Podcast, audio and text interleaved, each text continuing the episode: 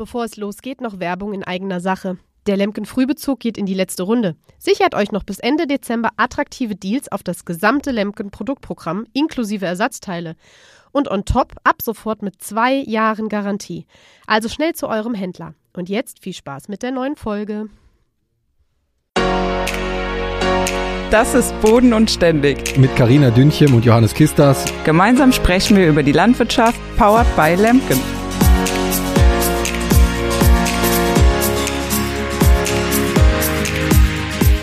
Hallo und herzlich willkommen zu einer neuen Folge Boden und Ständig. Schön, dass ihr wieder dabei seid. Guten Morgen, Johannes. Wie geht's dir? Ja, guten Morgen, Karina. Ja, auch dir einen schönen guten Morgen hier. Heute am Montagmorgen, heute ja. relativ früh um 8 Uhr. Das hat auch alles seine Gründe und zwar ist es so, dass ich heute noch jemanden mitgebracht habe, der immer, der immer sehr stark ausgebucht ist aufgrund seiner Tätigkeit natürlich. Und äh, wir hatten die Chance, ihn jetzt hier in den Podcast mit äh, einzuladen. Und äh, ja, hier ich würde da vorstellen, Yves Desjardins, unser Vertriebsleiter hier bei Lemken. Äh, hallo Yves, guten Morgen.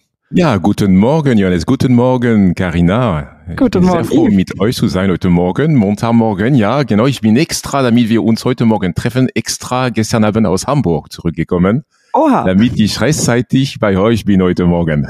Wie schön, Hamburg, das ist ja direkt schon, da hast du bei mir direkt schon ein Stein im Brett, ist ja einer meiner Lieblingsstädte tatsächlich. Also ich muss sagen, das ist meine neue Heimat geworden und nicht Ehrlich? Da ja, fühle schön. ich mich wohl mit meiner Familie. Das ist eine tolle Stadt und auch Norddeutschland ja. ist eigentlich eine sehr, sehr schöne Region. Absolut, bin ich ganz bei dir. Wie schön. Ja, da seid ihr zwei ja schon mal auf einer Wellenlänge, würde ich sagen. Absolut. Ja, ja. Äh, ich weiß vielleicht zum Einstieg, äh, Yves, vielleicht willst du dich kurz vorstellen, äh, was du machst bei Lemken und dann äh, können wir kommen wir einfach so ins Plaudern, würde ich sagen, oder Yves? Ja, aber gerne, gerne, Johannes. Also, ja, genau. Mein Name ist Yves Desjardins. Ich, äh, ich bin gebürtig Franzose. Meine Familie kommt aus der Normandie. Äh, nicht sehr weit von der Küste eigentlich, also die Region von Fécamp, Le Havre. Also das ist, äh, ich komme aus der Landwirtschaft, also ursprünglich seitens meines Vaters. Und äh, seit über 20 Jahren lebe ich in Deutschland mit meiner Familie. Meine, meine Frau ist aus Deutschland. Wir haben zwei Töchter, äh, die 17 und 19 Jahre alt sind. Und äh, im Prinzip habe ich in den letzten 30 Jahren immer in Export und immer im Vertrieb gearbeitet. Und ich habe das Glück mit, mit äh, der Firma Lemken seit neun Jahren, also am 1. Januar äh, dieses Jahres war es das neunte Jahr, dass ich mit Lemken unterwegs bin. Wie schön. Ja, das ist also schön. Das ist also eine ein schönes Abenteuer eigentlich. Also ich habe vor, äh, vor neun Jahren als Exportmanager angefangen. Äh, wie jeder Exportmanager hatte ich ein Länderpaket, äh, wofür ich zuständig war. Ich war für ganz Südeuropa zuständig. Äh, ich war auch für Ozeanien, also Australien, Neuseeland zuständig und auch für Nordafrika und Westafrika. Und dann über die Jahre, wie es manchmal passiert, gab es also einige Gebietewechsel, Gebieteaustausche.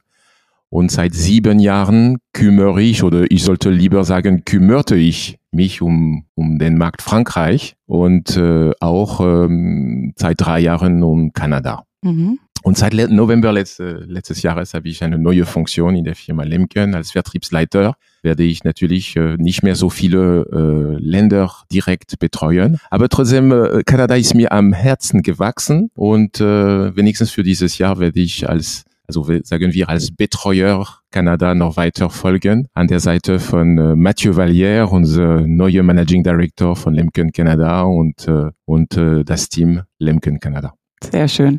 Und wenn du sagst, ähm, dass du väterlicherseits quasi aus der Landwirtschaft kommst, ähm, hattet ihr denn auch einen Betrieb zu Hause oder was hat dein Papa gemacht? Ja, genau. Also mein Papa kommt aus, äh, aus einem äh, Milchbetrieb, also ich würde sagen Polykultur Tierzucht. Also in der Normandie gibt es, äh, gibt es viele Betriebe, die, also Milchbetriebe, die auch Ackerbau betreiben. Mein Vater hat äh, bis, äh, bis er 45 äh, den, den, den Familienbetrieb betreut und hat sich darum gekümmert. Und irgendwann ist er in eine andere Richtung gegangen. Der Betrieb wurde verkauft, auch ist in der Familie geblieben. Aber der ist äh, ähm, für ein Forschungsinstitut INRA äh, weiter unterwegs geworden. Der war äh, im Prinzip äh, Agrartechniker für dieses Institut. Also im Prinzip direkt in meiner Familie gibt es keinen Betrieb mehr, aber äh, mhm. wir haben also Cousin und Cousine, die noch in der Landwirtschaft sind, in der gleichen Region eigentlich. Mhm. Und äh, wenn ich fragen darf, äh, wie sah dann deine Ausbildung aus? Also war für dich auch schon immer klar, dass du gerne was mit Landwirtschaft machen möchtest oder war schon immer klar, dass du auch in die Landtechnik willst? Also mein, das ist interessant, das ist eine gute Frage. Äh, mein Vater hat mich, hat nie versucht, mich zu beeinflussen. Mhm. Ähm, meine Mutter kommt von einem anderen Bereich, also äh, ihre Eltern äh, waren mehr im Lebensmitteleinzelhandel. Und äh, ich hätte mir vorstellen können, oder meine Familie, meine Eltern hätten sich vorstellen können, dass ich in eine andere Richtung gehe. Und trotzdem, ich glaube, mein Vater hat mich sehr stark geprägt. Mhm. und de definitiv habe ich Landwirtschaft studiert. Und äh, ich, ich habe, äh, ich bin Agraringenieur. Und ich habe bis äh, 91 äh, äh, Landwirtschaft studiert und dann, als ich äh, mein Agraringenieur-Diplom bekommen habe, habe ich gesagt, ja, Landwirtschaft ist gut, allerdings gibt es etwas, was mich auch interessiert. Ich möchte ins Ausland gehen. Und dann ab 92 war ich ins Ausland und ich bin nie zurück nach Frankreich gekehrt. Also zurück natürlich ja, aber seit 92 lebe ich im Ausland. Das wäre nämlich meine Frage gewesen. Wie kommt man denn, weil man hört ja deinen Akzent, du bist ja, du sprichst sehr gut Deutsch, Yves. Wie kam es denn dazu, dass du jetzt nach Deutschland gekommen bist und dass du deine Frau auch kennengelernt hast? Wenn ich das mal so fragen darf, die ja in Deutschland. das ist eine sehr gute Frage, ja. Also ja, ja. Also im Prinzip, äh, ja, äh, im Prinzip habe ich ähm, direkt mein, nach mein, äh, meinem Studium habe ich gedacht, ich möchte unbedingt ins Ausland und ähm, ich hatte damals meinen Wehrdienst noch nicht gemacht, weil ich studiert hatte und äh, in Frankreich durften wir äh, unser Wehrdienst bis 25 äh, verschieben, 25 Jahre äh, alt verschieben. Und direkt nach meinem Studium habe ich gesagt, okay, ich versuche nach einer Lösung zu finden. Und dann habe ich äh, die Möglichkeit gehabt, einen Zivildienst im Ausland zu machen als äh, Assistent des Handelsattachés in der Handelsdelegation von Hamburg. Und das war ein äh, zweijähriger Vertrag. Und es war natürlich super. Dann habe ich äh, im Prinzip äh, viele Agrarthemen für äh, französische Betriebe, französische Exporteure äh, bearbeitet. Ich habe auch also einige Akquisitions, äh, äh, ich habe einige äh, kleine Betriebe aus Frankreich betreut für die Akquisition Obst und Gemüse, äh, einige äh, Agrartechnikthemen und auch äh, Wein und Spirituosen, einige Winzer, die ihre, ihre Produkte nach Deutschland exportieren wollten. Und äh, dann habe ich meine Frau kennengelernt. Und äh, dann aus zwei Jahren sind 20 Jahre geworden. Wie schön. ja, dann, das hört sich ja wirklich, äh, da hat sich ja eins dem anderen gegeben. Und tatsächlich dieser Job, den du ja hattest, so quasi direkt nach dem Studium, ist das natürlich ein super Einstieg, um so auch, sag ich mal, das ist ja schon, hat so ein bisschen so mit Vertrieb zu tun, Export zu tun, halt und Export, Import so ein bisschen, wenn ich das richtig verstanden habe, dann ist ja eigentlich ein guter Einstieg gewesen, auch vielleicht ins Berufsleben oder wie? Ja, das ist richtig, genau. Ich hatte also eine technische Ausbildung und mit Vertrieb hatte ich äh, im Prinzip noch keine, keine Erfahrung und das war meine erste Erfahrung im Vertrieb. Ja, definitiv, ja. Wie sieht denn so ein Arbeitsalltag vom Eve aus? Also wie du ja schon sagst, wohnst du in Hamburg. Das heißt, du bist ja wahrscheinlich dann auch nicht jeden Tag in Alpen. Äh, wie viel bist du noch unterwegs? Äh, wonach richtet sich das? Also sagen wir, wir werden ganz schnell vergessen die letzten drei Jahre ne, der Pandemie, wo natürlich ja. äh, das, unser Leben sich äh, äh, drastisch geändert hat. Also im Prinzip ist es so, dass ich äh, ähm, als Exportmanager ungefähr 50 bis 60 Prozent meiner Zeit unterwegs war in den Ländern, die ich betreut habe. Ansonsten war ich äh, Anfang der Woche äh, zwei, ein bis zwei Tage hier in Alpen, ansonsten unterwegs und manchmal auch in Homeoffice. Mhm. Ähm, heute als Vertriebsleiter hat sich mein Leben auch ein bisschen geändert. Ich bin äh, seit einigen Monaten wesentlich mehr hier in, äh, in Alpen. Sind natürlich, ich bin Bereichsleiter, ich kümmere mich äh, um den Vertrieb allerdings auch um After Sales und Versand. Natürlich nicht allein mit äh, großen Teams und sehr guten Teams, aber ich sorge dafür, dass ich mehr präsent bin. Und meine erste Reise fängt diese Woche an. Am Sonntag fliege ich in die USA. Dann bin ich also ungefähr eine Woche in den USA. Dann bin ich äh, drei Tage in Kanada und dann komme ich zurück und dann ich fliege direkt weiter nach Polen. Wahnsinn. Da bist du ja auch echt äh, viel unterwegs wahrscheinlich dann auch so, ne? In Summe. Ja, das ist richtig. Aber äh, ich würde sagen, das ist das Leben eines Vertrieblers. Ja. Ähm, Im Vertrieb ähm, äh, ist es sehr wichtig, dass man an dass man nah an, äh, an den Märkten ist, dass, äh, dass man äh, in der Realität bleibt. Wichtig ist, dass der Kontakt mit den Ländern bleibt, mit den Märkten bleibt und auch mit den Kolleginnen und Kollegen, die dort sind, äh, so dass man sich ein Bild machen kann, ein richtiges Bild machen kann von was dort passiert und was, be was benötigt wird. Da gibt es uns ja eine richtig gute Überleitung, Yves, und zwar, wir wollten uns ja natürlich heute vornehmlich über Frankreich unterhalten, was ja auch eins deiner sag mal in Anführungszeichen, wichtigsten äh, oder deiner bedeutendsten Märkte war und du da ja aufgrund deiner Heimat da, wollten wir heute mal so ein bisschen über Frankreich äh, sprechen. Und da warst du ja wirklich sehr nah am Ball mit deinem, mit dem französischen Team. Das hat sich ja die letzten Jahre super entwickelt. Äh, ja, wo willst du denn sagen, ist der, der größte Unterschied äh, zwischen der Landwirtschaft in Frankreich und Deutschland? Oder kann man das überhaupt irgendwo festmachen, irgendwie, dass man das, oder kommen dir direkt Sachen in den Kopf, wo du sagen willst, das ist ein Riesenunterschied zwischen Deutschland und Frankreich?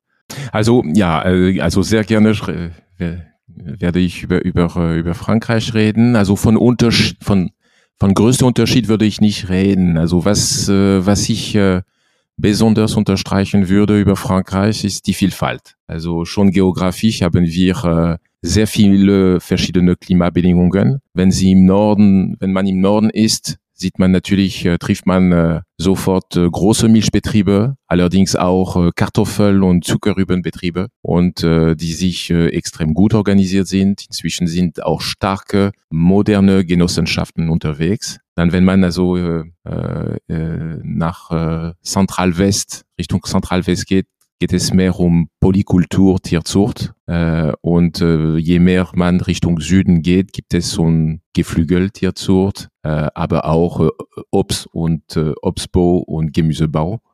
Ähm, ja, das Land ist wunderbar. Also als ich angefangen habe, ähm, in Frankreich zu arbeiten, habe ich gesagt, Mensch, das ist, als ob ich sieben Märkte übernehmen würde jede Region hat ihre Eigenschaft. Und äh, man darf nicht vergessen, warum ist Frankreich so wichtig für uns, Lemken? Frankreich ist eigentlich in Europa ähm, äh, direkt vor Deutschland. Also die beiden Länder sind sehr nah aneinander. Aber direkt vor Deutschland ist der größte äh, Agrarmarkt. Ja, über 27 Millionen Agrarflächen werden betrieben in Frankreich. Also das ist in der Geschichte, in der Historie von dem Land gewachsen. Die Landwirtschaft ist eine der wichtigsten ähm, äh, Aktivitäten in dem Land. Und das fängt schon an auch in der Schule. Also die Ausbildung in Frankreich ist auch sehr stark. Ich weiß, dass es in Deutschland auch der Fall ist. Aber ich weiß, dass es in anderen Ländern, wie zum Beispiel in Spanien oder in Italien, dass es ein bisschen mehr eingeschränkt ist. Mhm. Also du meinst Ausbildung im Sinne von Berufsausbildung, um den Beruf Landwirt zu lernen, ist ja ausgeprägt. Ja, genau. Äh, um, um äh, Landwirt zu werden oder äh, in der Technikbranche, es ist ziemlich einfach, zum Beispiel äh, Junggeselle zu finden Richtung äh, ähm, Mechanik, äh, Service in Frankreich zu finden, weil man fängt schon ganz früh an, also Praktikanten äh, äh, zu finden. Also es sind so sehr viele junge Leute, die auf dem Markt sind in der Landwirtschaft. Und es gibt auch schon ganz präzise Ausbildungen. Das ist auch äh, sehr wichtig. Es gibt nicht nur Agraringenieure, es sind auch Techniker, die unterwegs sind. Und es fängt schon sehr früh an. Also schon äh, in der, in der Schule hat man die Möglichkeit, Richtung Landwirtschaft zu lernen. Das finde ich richtig gut. Das ja. ist gut, ja. ja, ja. Ich denke, in Deutschland ist es auch der Fall. Also in Deutschland meine, meine Vorstellung ist auch, dass es auch äh, Richtung Landwirtschaft auch stark ist. Stark ist. Nur Landwirtschaft ist, ist nicht äh, die stärkste, die stärkste, äh, der stärkste Baustein der, mhm. der, der Wirtschaft in Deutschland. Also natürlich die Industrie ist schon sehr prägend in Deutschland. Ja, deswegen, also bei uns ist natürlich so, dass bei vielen Händlern äh, oder generell auch gerade im Service wird es wahrscheinlich immer schwieriger, Leute zu finden ja. und auch in der Landwirtschaft an sich, äh, je nach Region ist das auch schon sehr schwierig, aber hier vor allem jetzt, wo wir jetzt hier gerade in Westdeutschland sind, ist ja noch relativ gut, aber das finde ich schon, äh, ist ja eigentlich eine schöne Sache, dass es in Frankreich so gut läuft mit dem Nachwuchs und dass das auch als so attraktiver oder als guter Beruf, attraktiver Beruf angesehen wird, wo dann auch viele Leute sich dann äh, hinentwickeln können. Also hätte ich tatsächlich nicht gedacht. Ja, definitiv, das ist mir aufgefallen, auch als ich vergleichen konnte mit anderen Ländern in Europa. Es bleibt also eine ein, eine, eine Priorität in Frankreich und ich glaube schon, dass, äh, ähm, dass die Landwirtschaft immer eine wichtige Rolle in Frankreich spielen wird. Allerdings äh, sieht man auch in Frankreich äh, eine sehr große äh, Konzentrierung, Konzentration der Betriebe. Es sind viele Betriebe, die aufhören oder Betriebe, die übernommen werden. Das erleben wir auch in Deutschland und in Frankreich ja. auch natürlich, ja die junge Generation übernimmt nicht immer den Betrieb. Ja, also ich kann das auch, also vielleicht nochmal, vielleicht von meiner Seite nochmal eine Geschichte. Ich bin ja auch zuständig für Videoproduktion hier bei Lemken in, über alle Produktbereiche dann zum Teil und auch international. Und gerade in Frankreich, da hatte ich das jetzt auch schon häufiger, dann äh, habe ich auch mit Yves gesprochen als früherer Exportmanager. Ja, wir wollten jetzt mal so einen großen Flug, einen Titanflug, wo müssen wir jetzt mal fotografieren? Dann sagt Yves, ja, da können wir ja in Frankreich, können wir das ja mal, da habe ich auch gedacht, in Frankreich sind auch keine Titanflüge. Ich weiß gar nicht, wie viele Schare der nachher, irgendwie 12, 13 Schare. Ich weiß nicht, ob du dich noch dran erinnern kannst, der Titan. Ja, ich erinnere mich sehr gut daran. Mit dem Flexpack äh, dran. Also wirklich ein riesen Ungetüm an Flug, was war, was jetzt natürlich auch nicht jetzt in die breite Masse so geht. Und dann sagte ich, ja, in, da in der Region, da sind, ich glaube, sogar mehrere von den Flügen oder was der erste, ja. der da war? Vielleicht kannst du das auch nochmal Ja, genau. Warum, warum Titan in Frankreich? Weil im Prinzip sehr große Betriebe, diese gibt es äh, nicht unbedingt. Warum? Weil es äh, eine Region gibt, das ist in Südwestfrankreich, wo es ähm, wo es äh, äh, Gemüsebetriebe gibt, die äh, Gemüse auf großen Flächen über 1000 Hektar für die ähm, für die äh, Gemüseindustrie, für die Dosenindustrie äh, arbeiten. Zum Beispiel Bonduel ist ein von der großen großen Firmen, die in der in dem Bereich unterwegs sind. Hm. Und das sind Betriebe, die auf äh, ja 1000 1000 bis 1500 äh, Hektar arbeiten. Und äh, da haben wir vor ungefähr äh, zehn Jahren mit Titan angefangen. In den letzten äh, sechs, sieben Jahren haben wir schon einige, einige äh, Kunden äh, gewonnen. Und äh, das ist, äh, das ist eine Region mit Spezifizitäten und äh, der Titan hat sich sehr gut angepasst. Ja, ja das weiß ich noch. Und dann gerade, also auf dem Video kann man, vielleicht kann sich der eine oder andere auch nochmal bei YouTube angucken. Da ist ja auch, der Boden ist nicht so stark, also schwer, glaube ich, ne, ist eher leichter Boden. Sehr leichter Boden, sandige Boden, de, genau, du hast recht, Johannes, ja. Und deswegen hatten wir da, also unser Flexpack ist ja der direkt an den äh, Flug angeschlossene Packer, den man nicht über so einen Packerarm immer hin und her schleppt, sondern der ist, dreht quasi mit dem Flug mit und äh, muss kann dann auch mit dem Flug natürlich transportiert werden, was natürlich sehr äh, das Ganze sehr flexibel macht. Und dann ist halt besonders oder sehr gut geeignet für, gerade für diese leichten Bedingungen, damit man auch möglichst viel ja, Wasser dann auch im Boden halten kann, was ja auch besonders, wenn, Yves, du hast ja gesagt, für Gemüsebetriebe ist Wasser natürlich ein sehr wichtiges Thema, gerade um dann Wasser zu sparen und die äh, die Por Grobporen wieder ein bisschen so einzudrücken, sodass da möglichst wenig äh, Wasser verdunsten kann, ist so ein Flexpack natürlich äh, sehr gut. Und ich glaube, das war tatsächlich sogar der erste Fl Titanflug mit Flexpack, den wir überhaupt äh, verkauft haben. Oder also ich meine, dass ich das im Kopf habe, dass der da hingegangen ist und deswegen haben wir auch da das Video unter anderem gemacht. Aber das war auf jeden Fall sehr beeindruckend, muss ich sagen. Genau, das war der erste äh, Titan mit Flexpack, den den wir dort äh, eingesetzt haben und verkauft haben, ja. Wo wir jetzt schon bei den Maschinen sind, Yves, gibt's denn oder hast du eine Lieblingsmaschine bei Lemken oder generell äh, gibt's eine Technik, egal ob das jetzt Sätechnik ist oder Bodenbearbeitung oder sowas, was dir besonders viel Spaß macht? Also im Prinzip äh, habe ich Spaß an, an, an das ganze Sortiment von Lemken. Allerdings, es stimmt, es gibt ein, für mich ein, ein Schwerpunkt, das ist Sätechnik weil ich, äh, wenn ich äh, das Wachstum von der Firma Lemken sehe, sehe ich ein sehr großes Wachstumpotenzial in der Seetechnik. Mhm. Und deswegen, also ich würde sagen, das ist nicht eine Maschine, sondern das ist ein Bereich. Seetechnik ist für mich ein Schwerpunkt. Wir haben äh, im Moment sehr viele Märkte, wo wir bekannt sind, wo wir einen sehr guten Ruf haben, allerdings nicht unbedingt in der Seetechnik, in Export. Also ich denke, wenn, wenn man mich fragen würde, ich würde sagen, aktuell, aktuell sind wir aktiv mit Seetechnik in ungefähr zehn Ländern. Und ich denke, es gibt natürlich Luft nach oben. Mhm. Ja, und da arbeiten wir ja täglich dran, Yves. Ja, genau. ich, bin auch, ich, bin, ich bin auch äh, hoffnungsvoll und sehr optimistisch dabei. Ja, genau. Das ist sehr gut. Aber wo wir gerade bei Lieblingsmaschinen sind, Yves, was ist denn grundsätzlich, was meinst du, die, äh, die, die gibt es eine Lieblings- oder eine Maschine, die in Frankreich sehr stark äh, von uns äh, gefordert wird oder die Maschine in Frankreich, unser Topseller sozusagen in Frankreich? Was würdest du sagen, in welchem Bereich bewegen wir uns da? Ja, ähm, also wenn ich, äh, wenn ich an unser, an so unser Rubin 9 denke, äh, wir haben ein magisches Zahl, magisches Zahl. Wir haben gesagt, äh, dass wir äh, über 15 Jahren ungefähr 20, 22.000 Rubin 9 verkauft haben weltweit. In Frankreich war es knapp über 4000 Stück. Das heißt, äh, in der Stoppelbearbeitung sind wir bekannt, sind wir eine der Marktführer, auch in Frankreich. Wir haben einen sehr guten Ruf. Und ich bin sehr stolz darauf, zusammen äh, mit unserem Team aus Frankreich haben wir den Robin Sen sehr gut eingeführt, auch in den Regionen, wo es sehr schwer ist, sehr schwere Verhältnisse, äh, sehr steinige Böden, auch sehr, sehr trockene Böden. Und da ist der Robin Sen in, äh, in, äh, in Zeiten, wo es äh, sehr äh, art, sehr schwer, schwer, äh, sehr schwere Arbeitsbedingungen gibt, immer eine der besten Geräte, die es gibt.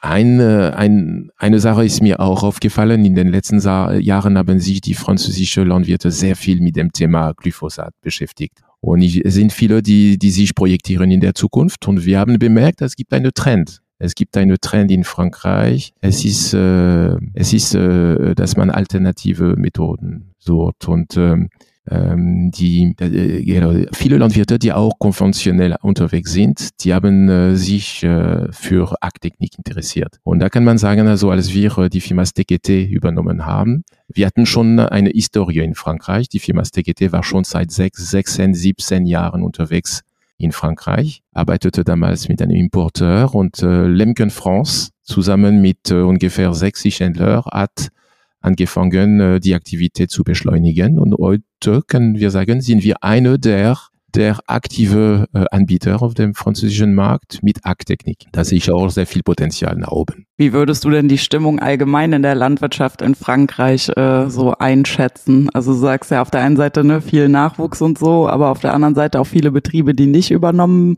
werden. Würdest du sagen, das ist ähnlich wie in Deutschland, wo ja auch ich sag mal, im Großen und Ganzen die Stimmung oft eher bescheiden ist, auch unter politischen Rahmenbedingungen natürlich. Ähm, wie sieht das in Frankreich aus? Also da ich äh, von einer Landwirtefamilie komme, weiß ich, dass es immer besser sein kann und dass es immer schlecht geht, ja. aber genau. Das, das, ist international, aber überall gleich. Ja, genau, genau. Internationales Gesetz. Ja, ich munzle ein bisschen darüber. Allerdings, ich weiß, es ist in, in, in einiger Region ist es sehr kritisch. Ich, ich denke zum Beispiel an die Bretagne. Also ich komme aus der Normandie, meine Mutter kam aus der Bretagne. Bretagne ist ein, eine, eine sehr starke äh, Agrarregion. Allerdings da sieht, da sieht man, dass es ähm, Nachfolgeprobleme gibt. Viele Betriebe machen zu, weil sie mhm. wirtschaftlich nicht mehr so, so gut unterwegs sind und auch weil es, weil es keine Nachfolge gibt. Das heißt, es sind viele Landwirte, die sich heutzutage die richtige Frage stellen, wo geht die Reise hin? Mhm. Äh, allerdings, äh, wir haben ein sehr schweres Jahr in äh, Frankreich erlebt. Das war das Jahr 2016. Ich würde sagen zwei Jahre. 2016, 2017. Die Getreidebetriebe in Frankreich haben in 2016 extrem viel Geld verloren aus wetterlichen Gründen. Also äh, es hat unheimlich viel äh, geregnet im Juni. Mhm. Es gab unheimlich viel Überflutung in, äh, in den Getreideregionen, wo so dass die äh, Betriebe sehr viel Geld verloren haben. Von daher, wir haben die schwere Zeiten schon auch, so würde ich sagen, hinter uns. Ab 2018, wenn ich äh, das Bild der Landwirtschaft in, in Frankreich betrachte, es geht schon aufwärts, es geht auch ganz gut. Der Landwirt verdient ganz gut sein Leben heutzutage. Er stellt sich allerdings die richtige Fragen. Was soll ich machen? In welche Richtung sollte ich auch meine, meine Arbeitsmethoden ändern?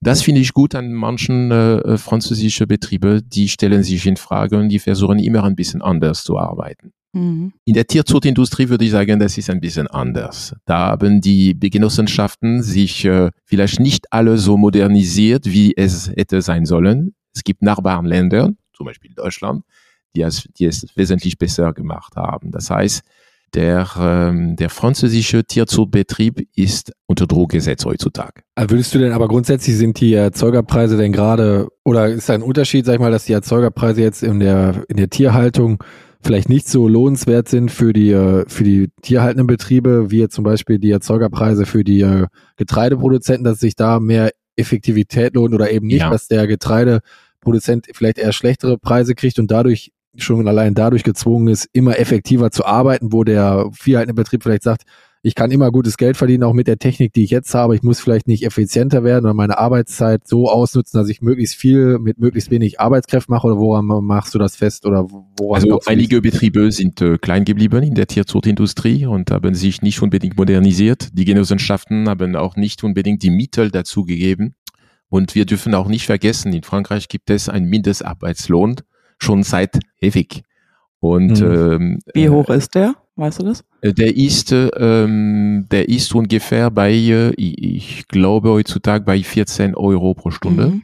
Okay. auch in der Landwirtschaft. Ich spreche nicht von saisonale Arbeitskräfte, aber auch es sind große Einschränkungen äh, äh, in Frankreich für saisonale Arbeit, Arbeitskräfte, Mhm. zum Beispiel in Obst- und Gemüseernte. Äh, da ist äh, 12 bis äh, 14 Euro auch eine Regel, was wir in Mhm. Deutschland ein bisschen lockerer äh, haben haben wir nicht in Frankreich. Das heißt also, der französische äh, Betrieb muss ein bisschen anders arbeiten. Zum Beispiel in der Mhm. Gemüsebranche muss er dafür sorgen, dass er äh, durch äh, Technik ein bisschen früher auf den Markt kommt als die Nachbarländer. Als Mhm. Beispiel. Weil die Betriebskosten wesentlich höher sind als die Nachbarländer. Und das ist der Fall in der Obstbo, in, äh, Obst, äh, Obst- und Gemüseindustrie, aber auch in der Tierzucht. Mhm. Also doch Ja, äh, wirtschaftlich sozusagen getrieben. Gerade du hast ja die Hacktechnik angesprochen, da sind wir ja mit unserer Kameratechnik äh, sehr gut ausgestattet, dass wir auch mit möglichst wenig Arbeitskräften da möglichst viel Fläche bearbeiten können, vor allen Dingen auch Unkraut frei halten können. Das ist ja dann ein Grund, der für die Technisierung spricht. Äh, Das ist ein Grund für die Technisierung. Du hast Ja. recht, äh, Johannes. Also der, der französische Betrieb darf nicht zu viel Arbeitskräfte haben. Der muss effizient arbeiten, ähm, nachhaltig und äh, äh, wirtschaftlich und wirtschaftlich immer. Äh, also ein wirtschaftliches Bewusstsein muss muss aber sein. Übrigens in den anderen Ländern auch. Aber ähm, äh, die die Betriebskosten sind höher.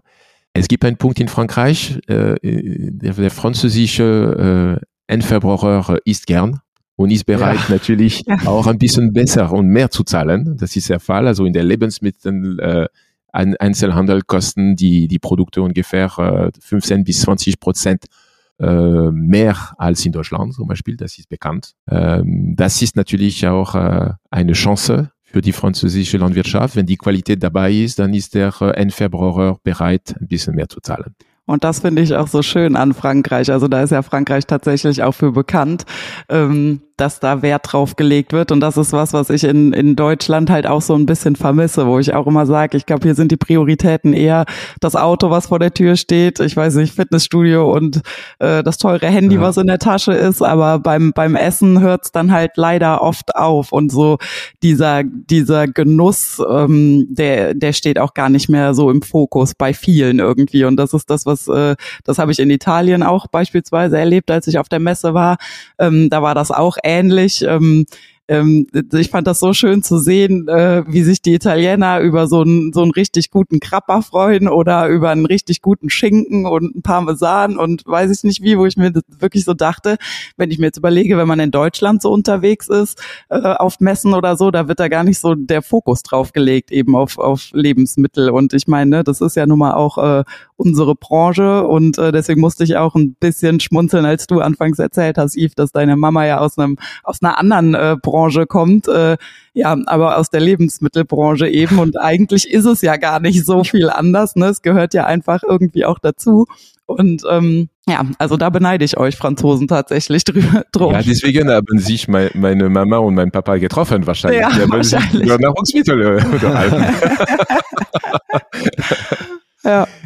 Ja, da, da, da gebe ich dir recht und das ist auch eine Chance für Frankreich, auch in der Landwirtschaft. Äh, auch die Regionalisierung, also äh, Regionalite, regionale Qualität ist ein Begriff in Frankreich. Mhm. Es sind sehr viele Appellationen aus äh, mehreren Regionen und äh, die Regionen versuchen, ihre äh, lokalen Produkten nach vorne zu bringen. Und das ist Mhm. etwas, was in den Köpfen sehr gut ist, auch bei den Endverbrauchern. Die Leute kaufen gerne regionale Produkte ein. Ja, ja, weil das, ich sehe ich sehe das eben auch so, dass das halt dieses saisonal und regional halt eigentlich die einzige Chance auch ist, weil, wie wir eben auch schon festgestellt haben, also ich meine, in Deutschland ist es ja auch nicht so viel anders mit äh, Mindestlohn, also klar, 14 Euro, da sind wir noch nicht, aber ähm, ne, gerade was Obst und Gemüse angeht und äh, auch was die Landtechnik angeht, die kommt ja trotzdem irgendwo auch da an ihre Grenzen. Und äh, das sind auch so Themen, wo ich oft sage, also ich weiß nicht, wie lange es in Deutschland noch Obst und Gemüse gibt, gibt, wenn das so weitergeht, weil wer soll das noch bezahlen? Weil am Ende des Tages brauchst du auch, also es ist ja immer mit Hand,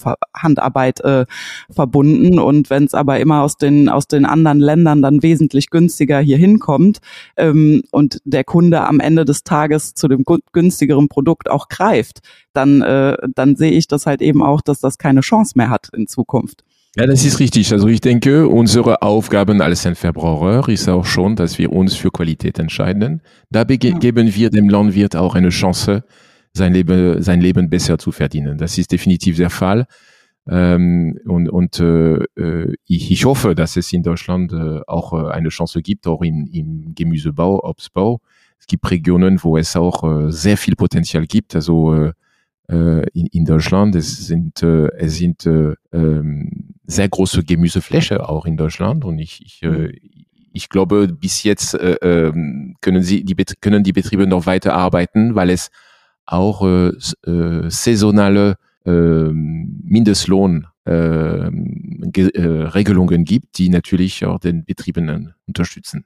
Auf jeden Fall ein Riesenthema, muss ich sagen. Also vielleicht, ich hatte gerade, wollte ich eigentlich noch, ich wollte euch jetzt nicht dazwischen retten, aber eine Geschichte, ich weiß noch, meine erste Reise nach Frankreich war 2018. Da hatten wir da die äh, internationalen Pressetage in Frankreich und dann war auch, wir hatten ja gerade das Thema Essen ist ein sehr wichtiges Thema und dann war Mittagspause, sag ich mal, während der Aufbauphase. Und ähm, in Deutschland kennt man das ja, wir machen irgendwie eine halbe Stunde Mittagspause, jeder hat da sein äh, Butterbrot so ungefähr dabei und dann weiß ich noch, dann hat äh, unser französischer Kollege ähm, Frederik gesagt, wir gehen, wir machen kurz ein kleines Mittagessen und äh, dann arbeiten wir wieder weiter und dann hatten wir aber nachher, ich weiß gar nicht, ein Drei-Gänge-Menü mit einer abschließenden Käseplatte und ich war nachher, ein ich kleines nachher den Bauch. ich hatte den Bauch nachher so voll, ich hätte mich am liebsten zwei Stunden erstmal hingelegt. Ja, das war eine kleine Pause. Ja, das war es mit der kleinen Pause. Ja, ja, was ist dann die große Pause, frage ich mich. auf jeden Fall war das äh, so mein erstes, äh, weil ich habe das ja schon mehrfach, aber ich bin auch, lege auch sehr viel Wert auf gutes Essen und ich esse auch sehr gerne und äh, Ach, deswegen wirklich? kann ich mich sehr mit den französischen Gegebenheiten, da kann ich mich sehr anfreunden. Auch die Abendessen ist auch immer sehr nett. Wir gehen, man wird einen äh, Tisch bestellt. Als Deutscher denkt man, man geht kurz ins Hotel und äh, geht dann in die, ins Restaurant essen und die Franzosen, Yves, vielleicht kannst du mich da korrigieren, die gehen dann auch eher um acht Uhr essen und dann denkt man sich abends, ja, jetzt isst man kurz was und aber dann essen die Franzosen essen dann bis elf Uhr und aber auch wirklich sehr nett, alle unterhalten sich nett, es wird diskutiert und gesprochen. Da merkt man wirklich einen Unterschied, sag ich mal, schon allein diese Mentalität, dieses Essen wertzuschätzen, ist da eine ganz andere, wenn man irgendwo im Restaurant ist oder auch wenn man irgendwo eingeladen wird oder so, das Essen ist da wirklich äh, sehr wichtig und äh, wird da quasi zelebriert, würde ich jetzt mal behaupten, oder? Das wird zelebriert, ja, das wird zelebriert und das, äh, das kann man auch in, in anderen äh, südeuropäischen Ländern auch feststellen, sei Italien oder Spanien oder Griechenland. Genau so ist es, ja, genau. Mhm. Die, die Leute feiern das Essen und das ist auch etwas Gemütliches, wo das ist ein Miteinander. Das ist ein Miteinander und äh, und das sieht man auch in der in der Landwirtschaft. Also äh, ich habe auch äh, in meiner Ausbildung in mehreren äh, landwirtschaftlichen Betrieben in verschiedenen Regionen gearbeitet. Und genau das habe ich erlebt. Also ähm, wir haben hart gearbeitet, die Leute haben richtig hart gearbeitet, aber Esszeit, das war ein, eine Zeit für Pause und auch Miteinander. Und das war immer feierlich und besonders am Wochenende, am Sonntag, hat sich die ganze Familie äh, getroffen, gesammelt und da hat man richtig gefeiert an dem Tag. Äh, Mittagsessen war immer was Symbolisches. Das ist auch schön. Also ich finde das auch schade, dass das, äh, das bekomme ich auch immer mehr mit äh, drumherum auf den Betrieben und auch, also ich kann mich da auch nicht von freisprechen. Ähm, die Ernten werden gefühlt auch irgendwie immer stressiger, wenn es nicht gerade so ist wie letztes Jahr, wo wochenlang gefühlt die Sonne geschieden hat und man ja gar keinen Stress hatte. Aber gerade so in diesen stressigen Ernten finde ich das auch immer so schlimm, wenn, wenn das Essen dann irgendwie so hinten runterkippt, ne? Und man sich wirklich nur noch so zwischendurch gerade mal, damit man am Leben bleibt, ein Brötchen rein pfeift so ungefähr und weiter geht's. Und ähm, ja, aber das ist auch, äh, ist mir auch schon auch oft aufgefallen, auch was man so von Lohnunternehmern oder so hört, ähm, die dann auch sagen, das ist irgendwie ähm, mit der Zeit immer mehr verschwunden, so dass es selbstverständlich war, dass man irgendwie, ne, wenn man irgendwo, weiß ich nicht, zum Häckseln war oder so, dass es dann auch ein Mittagessen irgendwie dann ein gemeinsames gab. Das gibt's irgendwie kaum noch. Heute ist es wirklich so, wie du eben gesagt hast, Johannes, so jeder hat sein Butterbrot äh, in der Tasche ja. mit dabei und äh, das wird dann zwischendurch beim Fahren mal eben reingeschaut reingeschoben und Hauptsache schnell, schnell, schnell und äh, ja, der Rest ist irgendwie so hinten runtergekippt und das war ja auch nicht, also früher erinnere ich mich auch, war das auch ganz anders, auch bei uns auf dem Betrieb. So, ähm, und das ist auch irgendwie schade, dass das so sich so entwickelt hat irgendwie. Ja, also das ist ja ein grundsätzlicher Trend, den wir ja, den hatten wir auch schon mal, glaube ich, thematisiert. Ja. Tatsächlich dieses, äh, dass man als gemeinsames äh, zusammen Mittag isst oder so, das wird ja oft, wie du gesagt hast, auf den Betrieben weniger, bei schon aber bei Lohnunternehmern auf jeden Fall, dass man da eingeladen wird und dass jemand was kocht und das ja ist eigentlich, wie gesagt, schade und deswegen finde ich das auch in Frankreich so toll, dass da so viel Wert darauf gelegt wird und äh, trotzdem auch natürlich hart gearbeitet. Ich weiß die Woche, also das waren, wie ich da wir zwei Wochen war ich da das waren anstrengende Wochen, aber da hat wie jeder auch hart gearbeitet natürlich, äh, mit schweren Magen dann manchmal, aber trotzdem war es äh, eine sehr schöne Zeit. Und ich weiß noch genau, Yves, das war auch die Presstage, wo wir auch den Rubin 10 dann ja auch vorgestellt haben, waren das 2018 ja. und da weil da war auch das Feedback dann von den französischen Kollegen, die, dass der Rubin 10 halt sehr gute Arbeit leistet. Der Rubin 9 war ja bekannt, das war ja der Vorgänger. Rubiziner mit etwas größeren Scheiben, aber auch eine, auch eine sehr gute Eindringung in den Boden, auch bei trockenen Bedingungen, wie du ja gesagt hast, Yves. Wir haben ja in Frankreich dann, je nachdem, wo wir da gerade unterwegs sind, auch sehr, sehr harte und trockene Bedingungen, die äh, ja, die quasi auch erfordern, dass wir ein Produkt haben, was da trotzdem sehr gut einzieht. Und da wäre vielleicht nochmal meine Frage, Yves, weil ich bin ja auch aus dem Bereich Sätechnik. Ich weiß, eine Zeit lang war mal die, äh, die Solitaire 25, das ist ja unsere Drillmaschine, Karina, ja. die hattet ihr ja auch im Einsatz. Äh, mhm. Die war in Frankreich äh, sehr stark gefragt aufgrund ihrer Flexibilität, weil man halt mit einer, in Kombination mit einer Rubin 10 Kurzschreibmaschine einsetzen konnte, halt auch um Zwischenfrüchte vielleicht zu säen und äh, aber auch in Kombination mit einer Zircon 12 Kreissäge, so wie ihr die ja im Einsatz habt, Karina, mhm. damit man halt in allen Bedingungen dann optimales äh, Saatbett hat. Die, vielleicht kannst du nochmal, weil ich weiß, dass die diese Flexibilität in Frankreich besonders geschätzt wurde, aber wieso war das eigentlich so? Oder wieso schätzen die Franzosen diese Flexibilität so? Weil man in Deutschland ist es, glaube ich, nicht so verbreitet, die Maschine nochmal umzubauen, dass man einmal mit Kurzschallmenge arbeitet, einmal mit der, mit der, mit der Kreissäge. Wieso schätzen die Franzosen das so? Ja, also das ist eine, das ist ein, eine, eine sehr gute äh, Anmerkung, äh, Johannes, weil äh, ich würde sagen, in der Seetechnik ist es einer der Gründe, warum Lemken in Frankreich in der Seetechnik so viel Erfolg hat. Ich glaube, das ist eine der Märkte, wo vielleicht auch mit Großbritannien, wo wir das geschafft haben, diese Polyvalenz, unsere Drillkombination als, als eine der, der Hauptvorteile darzustellen.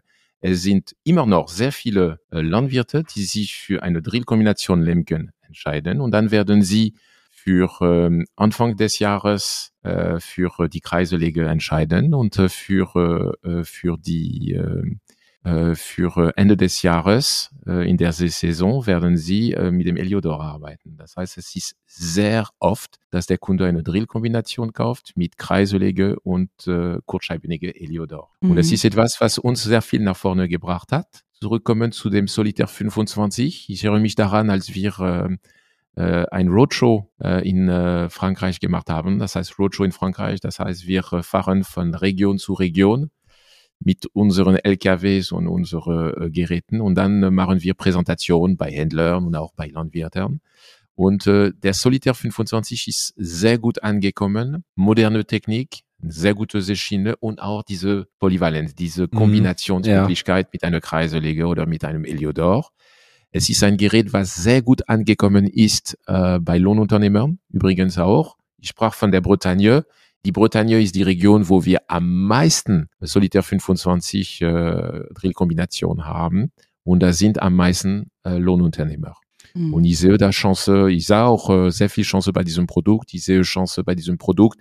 Kann sein, dass wir die eine oder die andere Anpassung bei der Dosierung machen müssten. Definitiv. Es ist auch so, dass der Franzose, wenn er eine Drill-Kombination kauft, er möchte damit alles sehen, alles drillen kleine Samen, äh, ja. kleine Saatgut bis äh, sehr äh, oder Standard Saatgut äh, Größen und von daher also da muss man vielleicht ein bisschen Feintuning machen bei unserer Dosierung der Solitaire 25.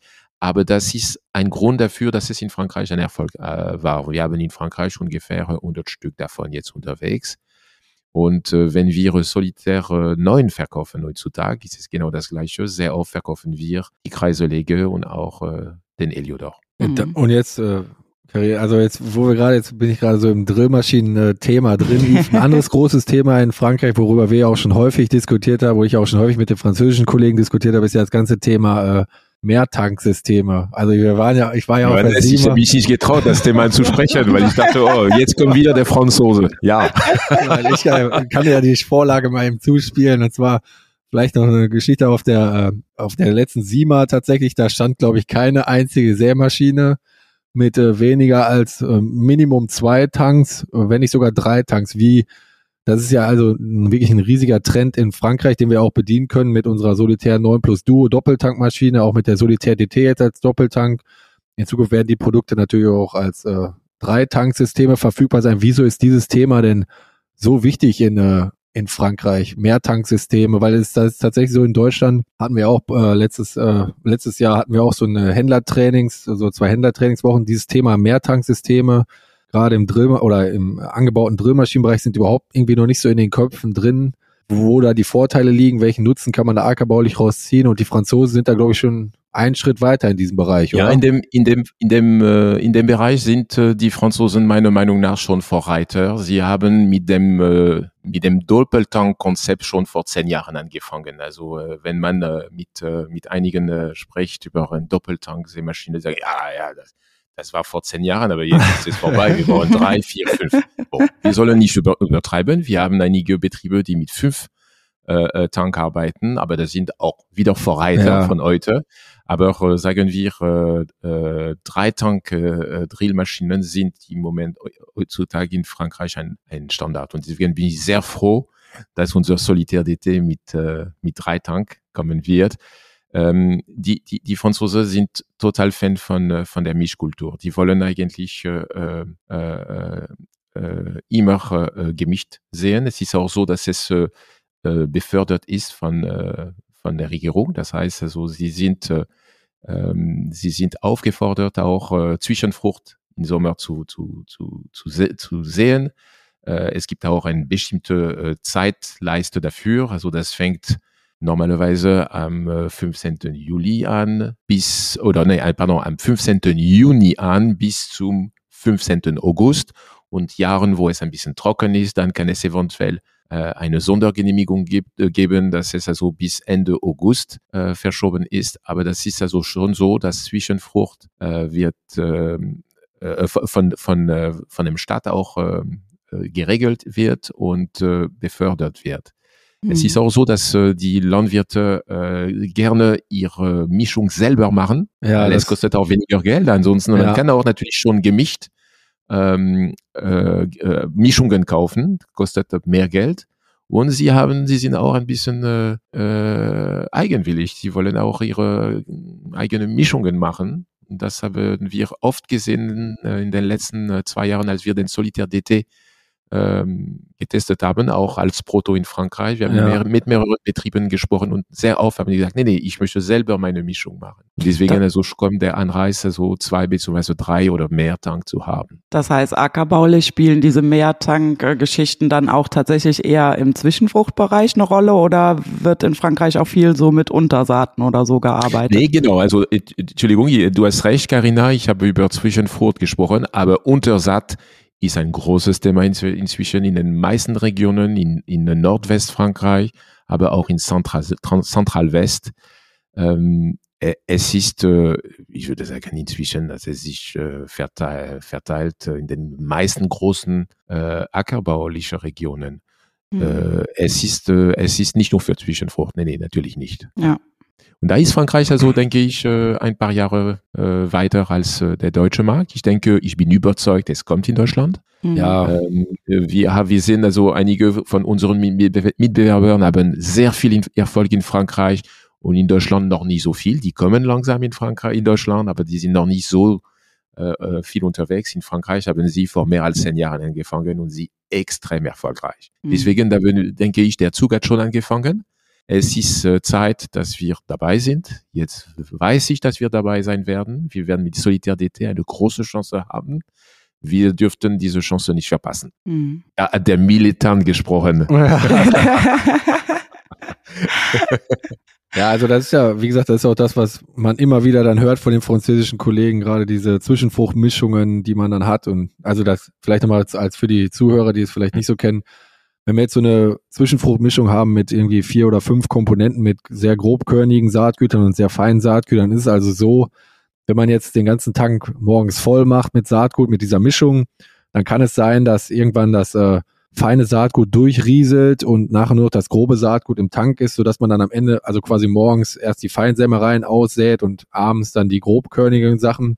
Wenn man das jetzt aufteilt, links und rechts quasi in einem Behälter bei der Solitär 9 Plus Duo, dann äh, kann man jedes Saatgut quasi in der prozentualen Menge säen, sodass man je, den ganzen Tag über die gleiche Aussaatmischung hat, die äh, ja dann ausgebracht werden. Da gerade für Zwischenfrüchte ist das eigentlich das wichtigste Thema, dass man halt diese Entmischung äh, vermeidet und vor allen Dingen auch Kostengründe, weil das habe ich jetzt auch in Deutschland schon gehört.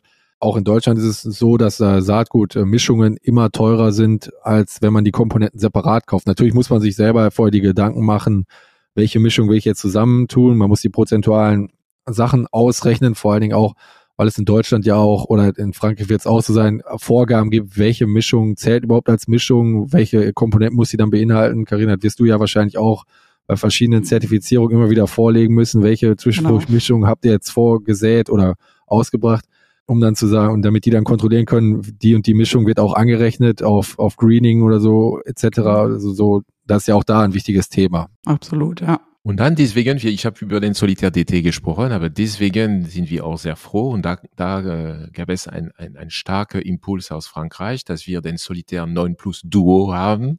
Johannes, du weißt, ja. dass wir auch oft darüber gesprochen haben, ja. dass wir auch, dass äh, wir auch sehr viel Wert darauf gelegt haben, dass die Einführung gut und rechtzeitig kommt. Da gab, gab es eine ein, ein, eine große An Anfrage aus Frankreich für Solitär äh, 9 Plus Duo. Und dazu natürlich wollten wir natürlich äh, die Möglichkeit haben, sowohl Single-Shot-Verfahren als Doppelshot-Verfahren äh, haben. Und das haben wir und das ist gut. Äh, äh, das kommt gut an in Frankreich. Wir haben die letzte, letztes Jahr verkauft und ich denke, da haben wir schon ein Signal an den Markt gegeben. Wir sind äh, nicht der Erste gewesen in Frankreich, aber einer der Erste mit äh, äh, Doppeltank und Single- und Doppelshot-Verfahren. Aber wir haben schon ein klares Signal gegeben und ich denke, das ist der Trend in Frankreich und es wird in Deutschland kommen. Ja, also jetzt, ja, da gebe ich dir recht. Wir haben da wirklich sehr intensiv drüber diskutiert und äh, auch sehr gut drüber diskutiert. Aber jetzt vielleicht nochmal kurz zur Erklärung für die Zuhörer. Ich habe das schon öfters als Feedback gekriegt, wenn man so über Lemken Begriffe redet, dann äh, manche Leute verstehen die jetzt nicht so unbedingt. Also Single Shot meint quasi, dass wir auch eine Doppeltankmaschine haben wo aber beide Saatgüter über einen Säscher ausgebracht werden können oder ausgebracht werden. Das heißt, dass man, wenn man jetzt beispielsweise zwei unterschiedliche Zwischenfrüchte hat, also Leguminosen und Feinsämereien, die werden dann über so ein Y-Stück vor dem Verteilerkopf der pneumatischen Sämaschine zusammengeführt und werden dann auch gemischt ausgebracht in eine Saatfurche. Wenn man jetzt vom Doppelshot-Verfahren spricht, heißt das, dass wir quasi auch einen geteilten Saatgutbehälter haben. Die äh, Saatgüter werden separat dosiert und äh, dementsprechend dann auch äh, separat zu jeweils unterschiedlichen Verteilerköpfen äh, ausgebracht. Das bietet uns die Möglichkeit, also wir haben dann quasi in unserer Technik gesprochen, wir haben bei einer 3-Meter-Maschine im Single-Shot-Verfahren zwei Verteilerköpfe, wo Gemische ausge, ausgebracht werden und, und verteilt werden. Bei einer Double-Shot-Maschine hätten wir dann, haben wir vier Verteilerköpfe bei drei Metern, wo dann quasi die eine Komponente über zwei Verteilerköpfe verteilt wird und die andere Komponente auch über zwei Verteilerköpfe. Und damit haben wir die Möglichkeit, was ja auch in Frankreich ein sehr wichtiges Thema ist, ähm, zum Beispiel äh, Raps mit äh, Untersaat Leguminose auszusäen. Das heißt, wir können in einer Reihe nur Raps säen und in jeder zweiten Reihe dann eine Leguminose und dann wieder Raps, Leguminose. Und das ist halt eine Möglichkeit, die man nur mit dem Double-Shot-Verfahren hat, das auch in unterschiedlichen Reihen auszubringen. Und wie Yves schon gesagt hat, also da haben wir wirklich einen guten Schritt gemacht in die richtige Richtung. Der französische Markt hat das äh, auch sehr stark genutzt. Ich glaube sogar besser genutzt, als wir das am Anfang so erwartet haben. Und äh, das, ist äh, ja wie gesagt so viel zur Technik. Ansonsten, wenn da noch Fragen sind, äh, gebt das einfach mal bei Google ein oder werft einen Blick auf unsere Internetseite. Da ist das eigentlich auch sehr gut mit Grafiken nochmal erklärt, wo da jetzt genau die Unterschiede liegen, weil ich glaube, so mündlich das zu erklären, ist immer sehr schwierig, wenn man kein Bild vor Augen hat. Aber ich hoffe, ich habe es trotzdem einigermaßen verständlich darstellen können. Du, hast, es, du hast das am besten ja, gemacht. Auf jeden Fall. Du hast das sehr gut gemacht. Also, dumm positive Ich hatte es quasi vor meinem inneren Auge. Ja, Ich ja, du bist ja auch fast schon eine Expertin, Karina. So viel, Ja, wie wir ja. uns schon unterhalten haben. Fast. Ja, ich weiß nicht, äh, Karina, hast du noch eine Frage an Yves? Sonst hätte ich noch eine sehr wichtige Frage zum, aber die würde ich erst zum Schluss stellen. Du kannst es dir Oha. vielleicht schon denken. Ja, ich kann es mir schon denken. Komm, hau raus, Johannes. Wenn du, wenn jetzt in, ich weiß nicht, in Frankreich wird da auch ab und zu mal gegrillt. Also, wenn ihr in Frankreich grillt, würdet ihr dann eher, grillst du dann eher lieber ein Würstchen oder lieber ein Stück äh, Fleisch, Kotelett oder ein Schnitzel oder was, was Steak. ist dein, was ist dein Favorit? Ein Steak, Yves?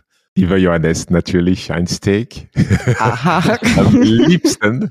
Nichts gegen Würstchen, aber es stimmt, ein Grill bei uns, das bedeutet, äh, das bedeutet ähm, äh, Spieße, ja, Spieße Ja. oder Steak, kann auch also ein, ein Geflügelsteak sein und auch Fisch. Ja, ich wollte gerade sagen, bei euch ist bestimmt äh, auch dann viel Fisch, oder? Ja, ja, genau. Also in meiner Familie, genau, ein, ein Bruder von, äh, von meinem Vater, äh, äh, der war Metzger. Der war Metzger. Mhm. Und wenn wir Familientreffen ge Ja. gemacht haben, genau, jetzt sprechen wir wieder von Gemütlichkeit, hat er immer seine eigene Produktion gebracht und das waren, genau, das waren Steak und äh, Spieße, ja, meistens. Ja. Und natürlich ein bisschen Würstchen, aber Würstchen ist nicht im Vordergrund, das ist nur, äh, äh, das kommt nur nebenbei, ja.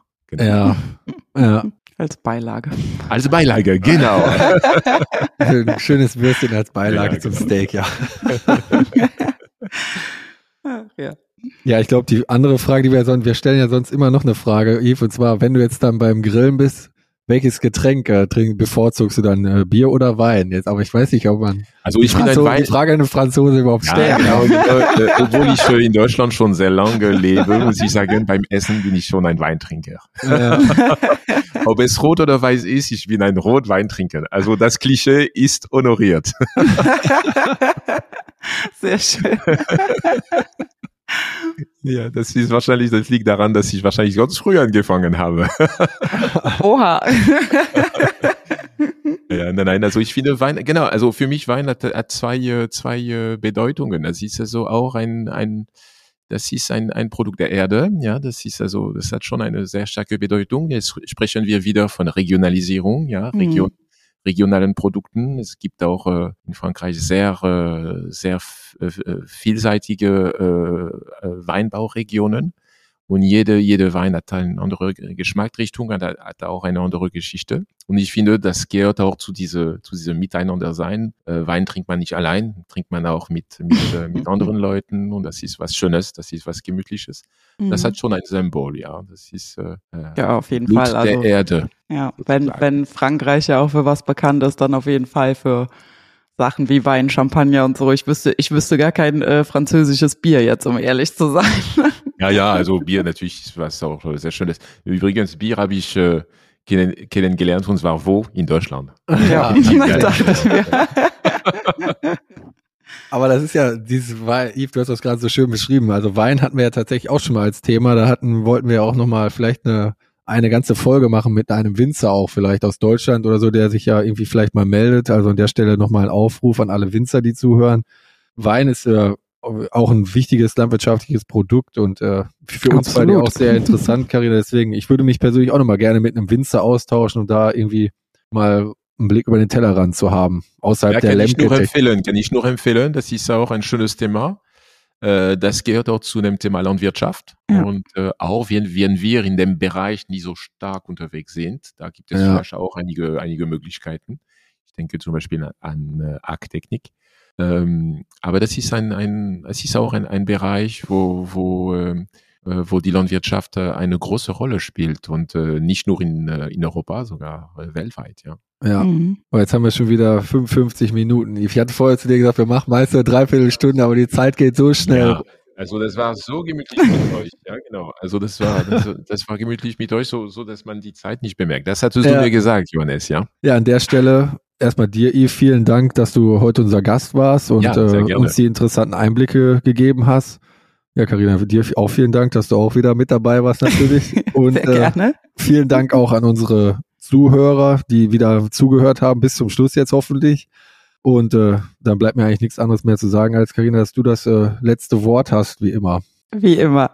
Ja, Yves, vielen Dank, dass du äh, uns mal mitgenommen hast nach Frankreich und uns ein bisschen ähm, von der Kultur und von der Landwirtschaft in Frankreich erzählt hast, dass du dir überhaupt die Zeit genommen hast, äh, wo du ja sicher auch äh, bestimmt sehr beschäftigt noch bis den Rest der Woche. Also vielen Dank dafür und Sehr ja, gerne. ich, ich würde mich auf jeden Fall freuen, wenn wir uns vielleicht dann auch mal wieder live und in Farbe bei einem guten Glas Wein und einer Käseplatte sehen. Ich freue mich schon, Karina. ja, ich auch, definitiv. Ja, und allen Zuhörern äh, natürlich wie immer vielen Dank fürs Einschalten. Abonniert uns auf Spotify oder überall da, wo ihr Podcast hört. Wir freuen uns außerdem über eine Bewertung bei Apple Podcasts. Und natürlich könnt ihr euch bei Fragen und Anregungen jederzeit melden auf unseren Instagram-Kanälen, auf Facebook oder per Mail an podcast.lemken.com.